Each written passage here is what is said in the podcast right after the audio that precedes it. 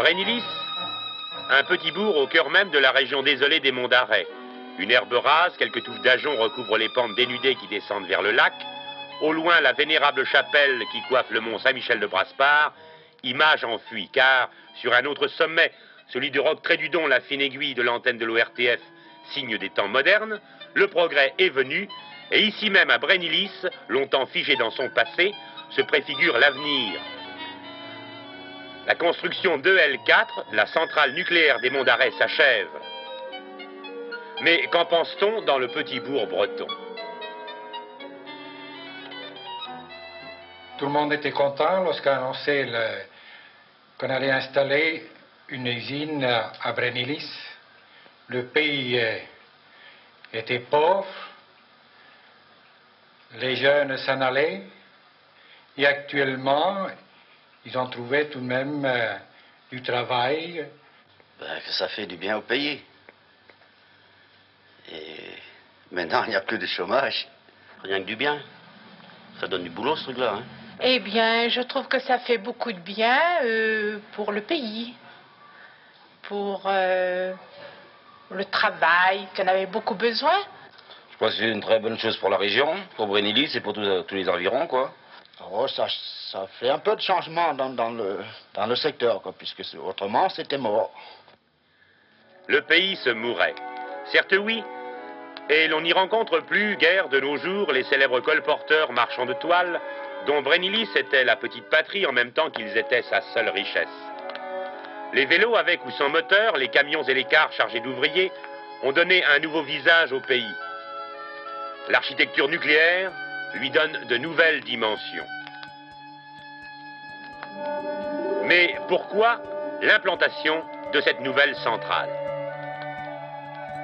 Eh bien, la France a des besoins croissants en euh, électricité.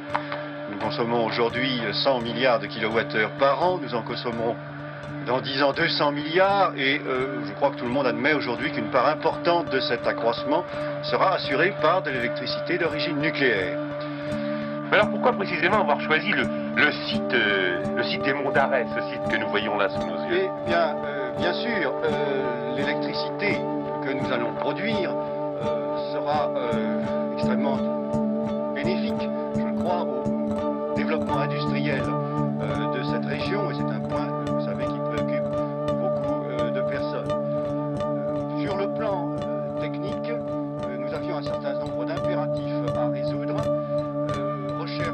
situation de Brénilis. Alors c'est une vieille centrale à eau lourde de Bretagne. C'est un petit réacteur de 70 MW qui aura fonctionné entre 17 et 18 ans. Si tout se passe bien, euh, selon les pronostics d'EDF, euh, ce démantèlement devrait être terminé en 2032, c'est-à-dire 47 ans. Donc 18 ans d'exploitation pour 47 ans de démantèlement si tout va bien.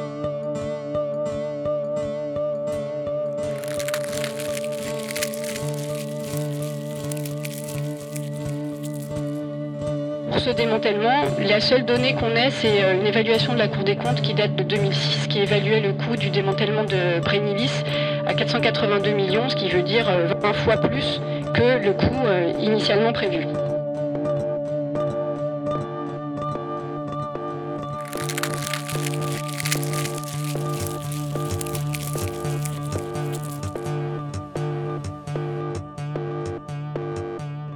Moment où on pose la première pierre d'une centrale et euh, le moment où le site est totalement démantelé et assaini, il peut se passer assez facilement un siècle.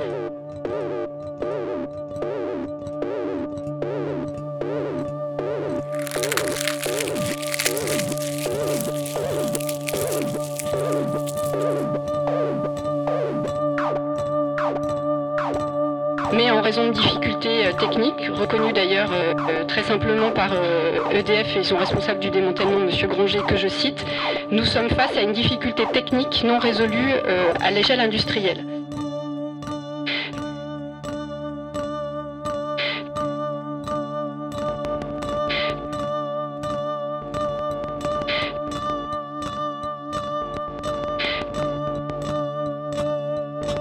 Une difficulté technique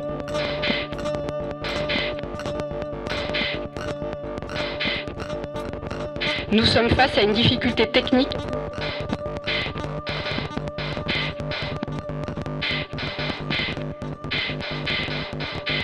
Non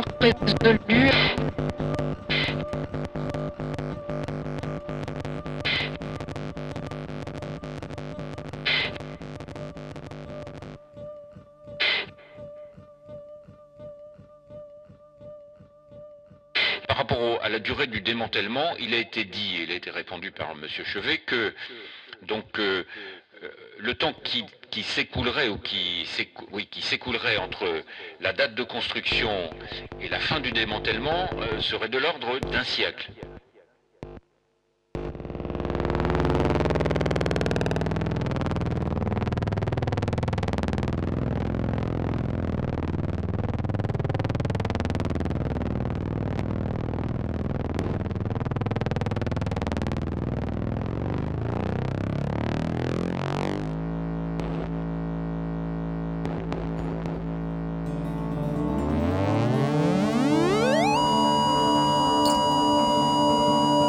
85, 85, 90%. 85, 90%.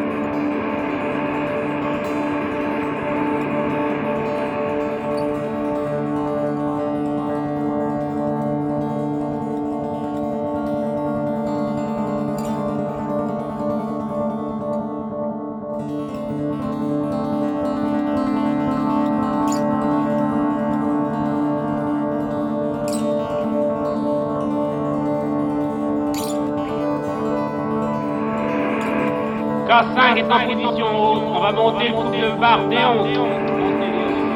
K5 en position haute, compris.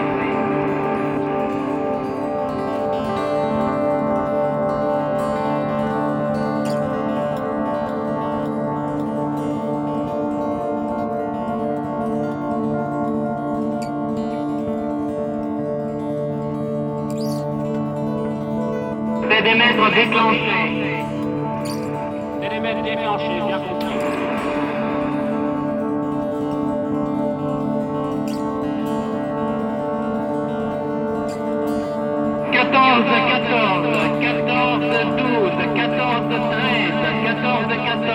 les temps de doublement.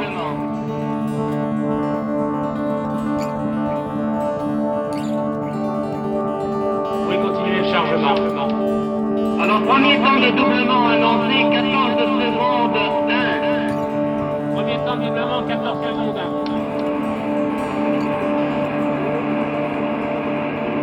Chute de bas. On chute les barrettes. Ça y est, chute de bas. Chute de barre.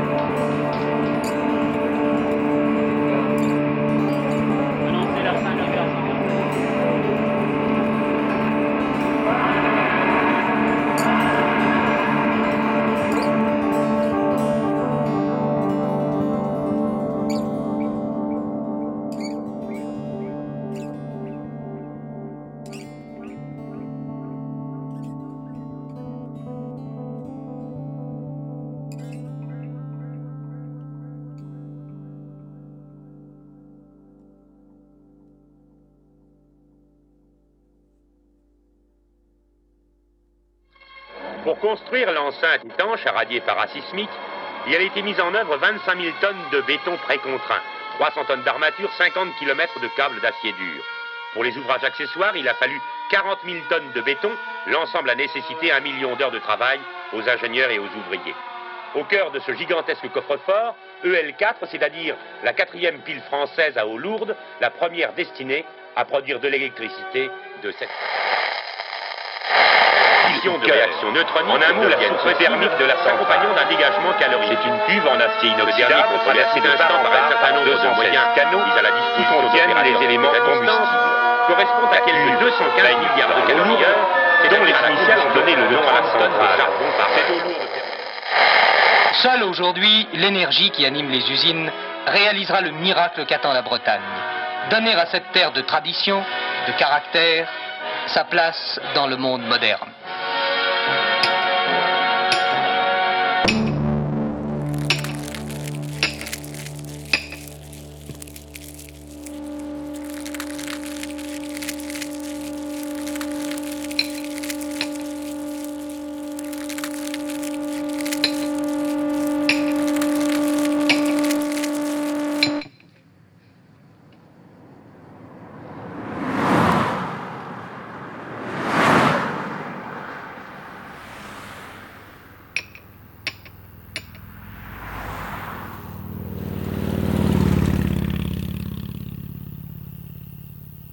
Nuit opérait doucement son œuvre.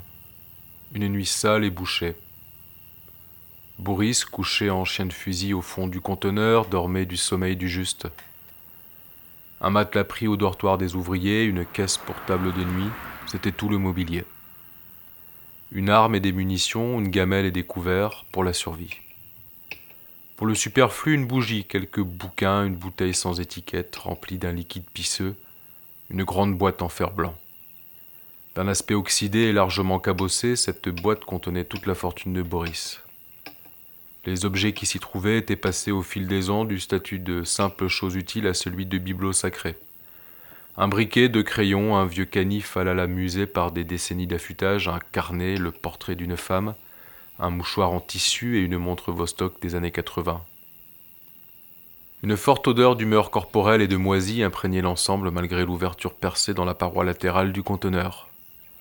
Il permettait à Boris de dormir au sec dans ce pays si souvent soumis aux pluies charnues portées par les grands vents de suroît. Depuis bien longtemps, rien ne venait plus perturber le silence des vents. Le chantier de déconstruction de la centrale s'était arrêté net en 2028. Tout était resté figé, laissant au gel, au dégel et à la rouille le soin d'achever le démantèlement de l'enceinte et du réacteur. Les prévisions des ingénieurs d'EDF avaient donc volé en éclats. Les 47 ans de démantèlement étaient devenus une demi-éternité. La centrale nucléaire resterait là, immense, béante, à demi déconstruite, ouverte à tout vent, nichée au fond de cette grande cuvette ourlée par les crêtes schisteuses. Elle était l'image même du chaos dans lequel baignait l'Occident depuis l'effondrement du capitalisme et la fin du pétrole. Un chaos qui ne se matérialisait pas uniquement par l'arrêt des activités industrielles, mais également par le repli sur soi, la survie difficile, l'abandon du dogme du progrès et parfois par la plus sauvage des barbaries. Dès l'arrêt du chantier, rapidement, tous les ouvriers étaient partis. D'abord les Polonais, puis les Roumains, les Ukrainiens pour finir. Seul Boris était resté, gardien pour rien de ce qui fut autrefois le temple de l'atome. Plutôt mourir que trahir. Dans son état pitoyable, EL4 offrait à Boris un triste refuge et lui assurait une maigre pitance. Tous les matins, il parcourait les 300 mètres séparant le conteneur de la centrale, la faim au ventre.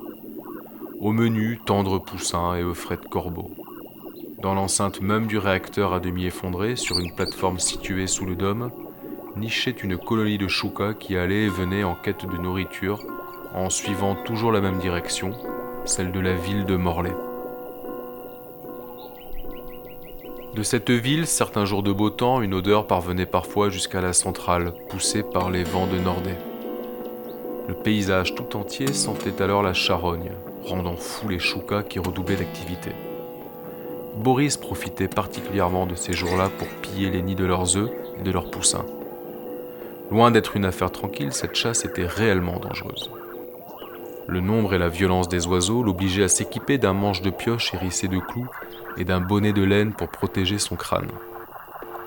Sa marotte quotidienne pouvait lui rapporter une bonne dizaine de frais qu'il dégustait frits sur une plaque de tôle ou tout simplement cru, touillé dans un large bol et mélangé à des fragments de tubercules et de rhizome. Boris vivait là, Boris vivait comme cela. Boris survivait, seul, sans personne.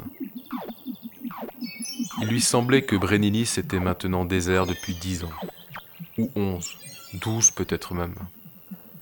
Boris avait perdu la notion des années qui passent, mais nullement celle des saisons. Le devoir d'attendre impliquait la nécessité de survivre. C'était ainsi. De chaque saison, il connaissait tous les fruits sauvages, même les plus astringents. De chaque saison, il connaissait toutes les graines consommables, même les plus minuscules.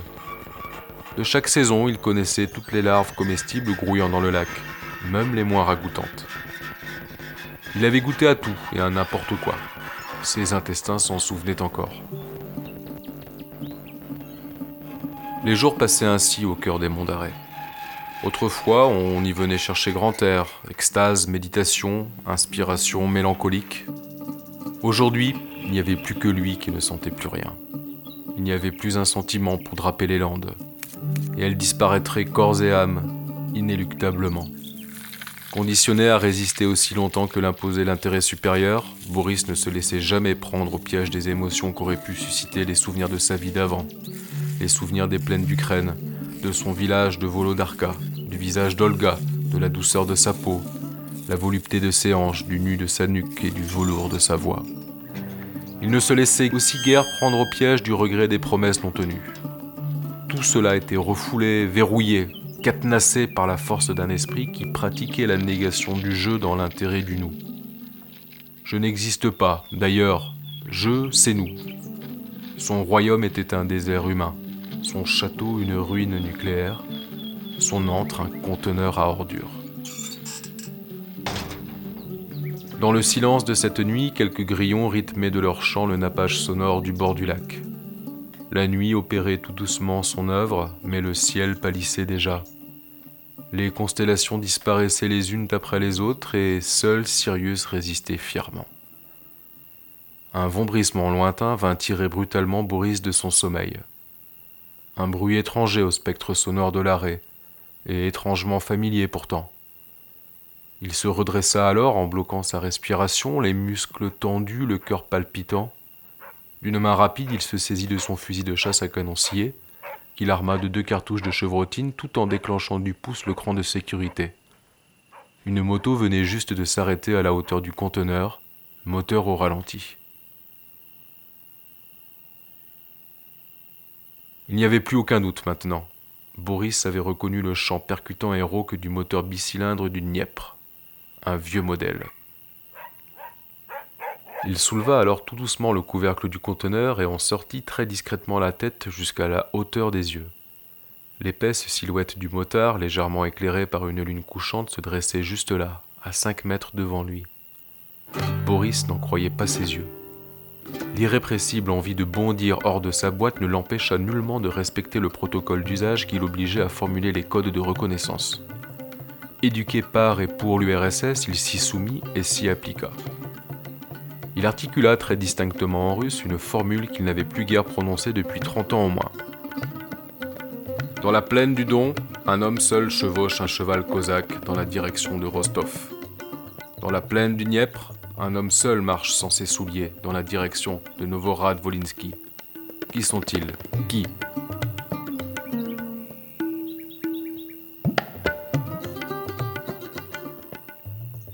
L'homme à la moto répondit également en russe, avec le ton posé et appuyé d'un récitant. Ils sont ceux qui ont disparu des écrans radars. Ils sont les sans voix, les sans visage, les sans nom. Ils sont ceux dont personne ne se soucie, ceux qu'on oublie, et ils sont debout. Boris n'avait plus l'ombre d'un doute. Il s'agissait bien de lui, de Dimitri. Dimitri, agent 6089. Boris connaissait la procédure, il savait qu'à l'instant même, il venait d'être réactivé.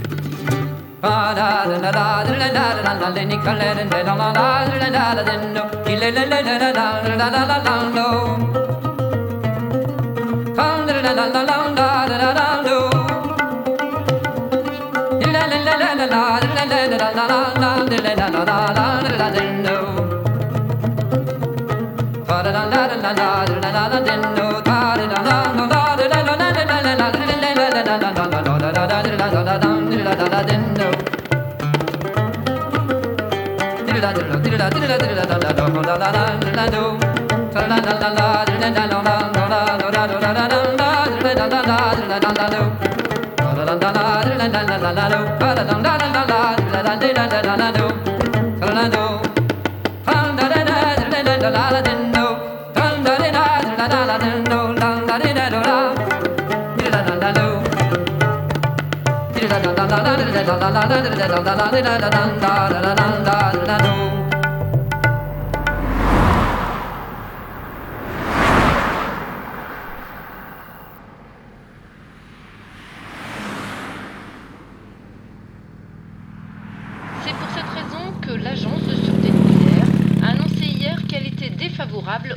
démantèlement total de la nous centrale de d'apprendre que le permis de construire du centre de des déchets radioactifs de Bugey dans l'Ain qui devait accueillir les déchets de la troisième phase, venait d'être annulé par la justice, entraînant euh, de fait le report du, dé- du démantèlement euh, total de Brénilis. Il reste donc à ce jour 67 000 tonnes de déchets dont nous ne savons que faire, dont 10% sont radioactifs.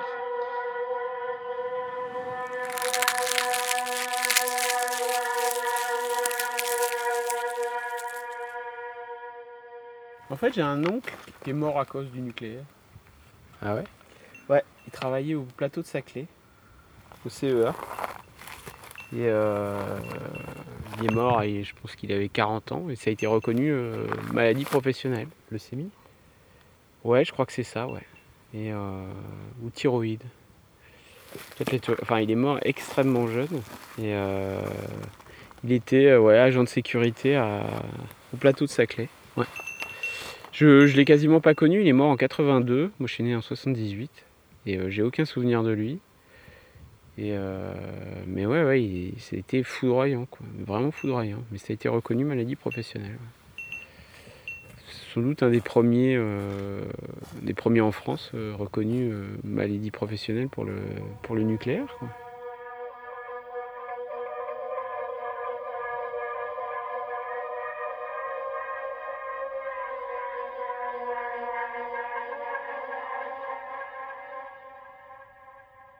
Je vais gueuler, nom de Dieu. Je sens que ça monte. Je sens que ça. Ah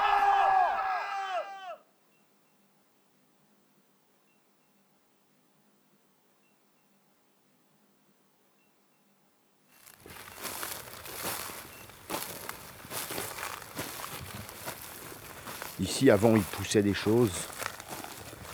Maintenant, il n'y a que des croûtes.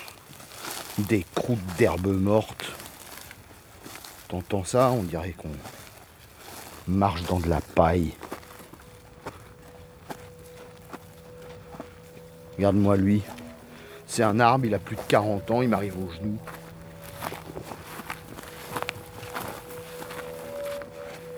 Non, je vais m'asseoir, je suis fatigué.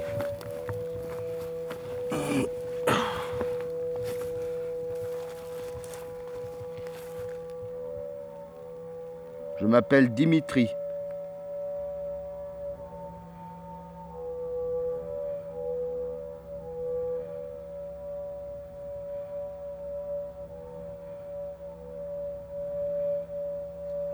Je m'appelle Dimitri. Je serai mort demain.